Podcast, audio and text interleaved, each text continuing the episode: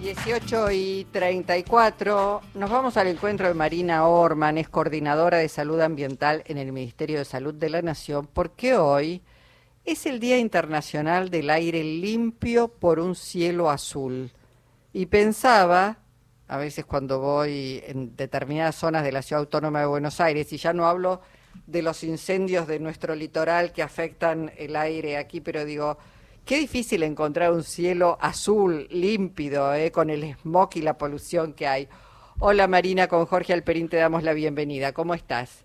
Hola, ¿qué tal? Buenas tardes, ¿cómo les va? Muchas gracias por la invitación. No, al contrario. Bueno, Día Internacional del Aire Limpio. Difícil encontrar si hacemos mediciones de aire, aire limpio, ¿no? Pero hay que tratar de, este, bueno, de conseguirlo.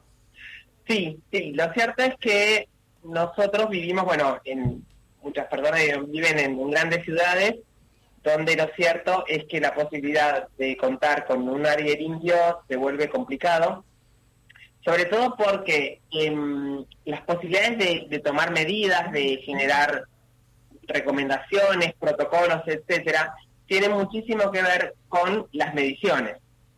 Claro. Eh, con lo cual, para poder contar con esta información tenemos que tener la, salida a medir, digamos, y lo cierto es que actualmente para Argentina es muy complejo porque los lugares donde se pueden medir es en las grandes ciudades, también en, zonas por ahí menos pobladas, en donde hay polos industriales y demás, pero para el sector salud se vuelve un poco más complejo, porque en general las mediciones están enfocadas a lo ambiental. sí.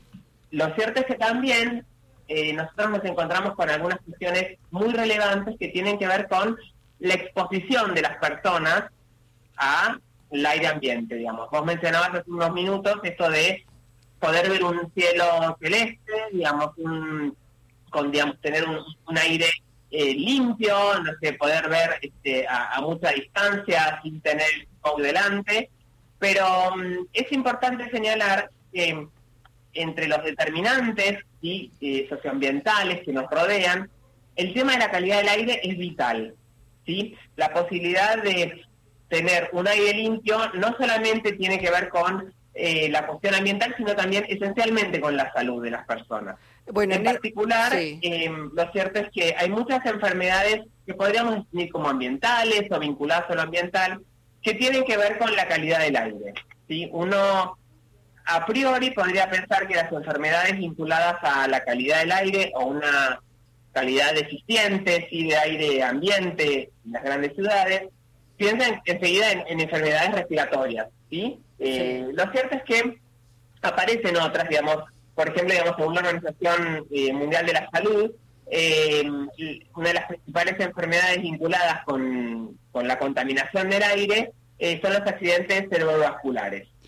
Marina. Eh, por tanto, ahí nos encontramos con, con, otras dinámicas que no solamente afectan nuestra, nuestros pulmones, digamos, y, y toda, digamos, la cuestión respiratoria, sino también con otras cuestiones que tienen que ver con la salud de las personas y, otros temas.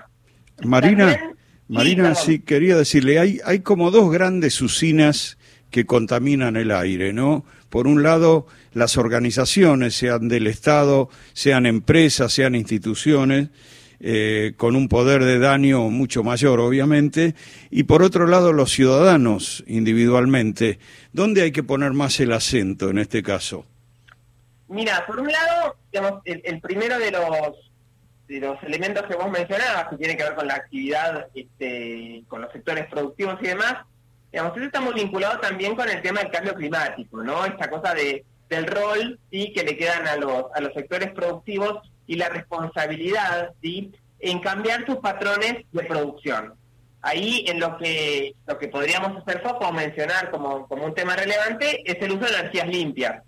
¿sí? Digo, la energía eólica, la, energía solar, son energías que no contaminan, eh, que son, digamos, recursos naturales eh, que están disponibles, que son infinitos, digamos, a diferencia del uso de hidrocarburos, por ejemplo, eh, y que tiene que ver, por un lado, con, las actividades productivas, con el transporte, que, es un centro de atención muy grande en relación a la contaminación del aire, a la generación de gases de efecto invernadero.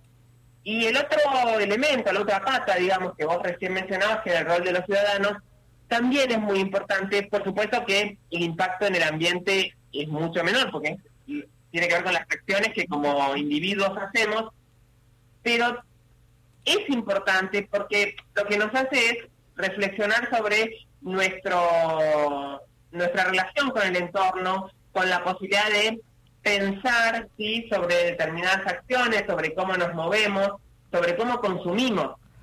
Ahora, en definitiva, tiene que ver con eso. Claro, Marina, te iba a preguntar si desde el Ministerio de Salud hay campañas. Recuerdo que en algún momento se hizo, por ejemplo, una campaña para dejar de fumar, para que la gente dejara de fumar. Ya sabemos lo nocivo y tiene que ver con el aire puro o no que entra a tus pulmones con, este, con eh, un hecho, digamos, si querés, este, autoinfligido.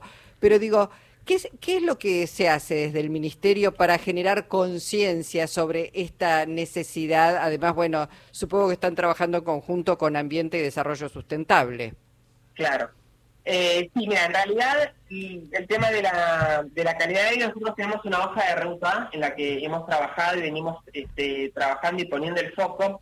Por un lado, en general, redes de monitoreo, porque como siempre, cuando uno cuenta con información, eh, primero empodera, digamos, lo que después puede comunicar, eh, con esa información uno puede tomar decisiones, ¿sí? Y decisiones estratégicas y decisiones que beneficien, digamos, a, la población de su conjunto. Entonces, por un lado, la, generación de redes de monitoreo, esto para medir y para tener información. Por otro lado, la promoción de em, hábitos sustentables, sí, básicamente la, movilidad este, que tiene que ver con, el uso de la bicicleta, digamos, con, con otros, este, otras formas de desplazarse y con otras formas de utilizar eh, y consumir sobre todo, porque poco lo, importante es generar conciencia, digamos. En, el, los sectores productivos uno en lo que trabaja es en modificar los patrones ¿sí? en que producen, es decir, bueno, eh, uso de energías alternativas, em, reutilización de determinados productos, eh, gestión adecuada de residuos, por ejemplo. Pero como ciudadanos es ser conscientes ¿sí? y sensibilizar a la población en las mejores eh, prácticas que efectivamente no solamente benefician su salud, sino que además benefician el ambiente, porque tenemos esa esa doble posibilidad. Por un lado, de, generar menos inconvenientes a la salud, es decir, eh, un, un aire limpio, un aire eh, con menos presencia de smog, pero a la vez también un alivio para nuestro entorno. Bueno, bueno Marina, gracias eh, por la posibilidad de escucharte y saber qué es lo que están haciendo. Te mandamos un abrazo. Marina Orman, coordinadora de salud ambiental en el Ministerio de Salud de la Nación.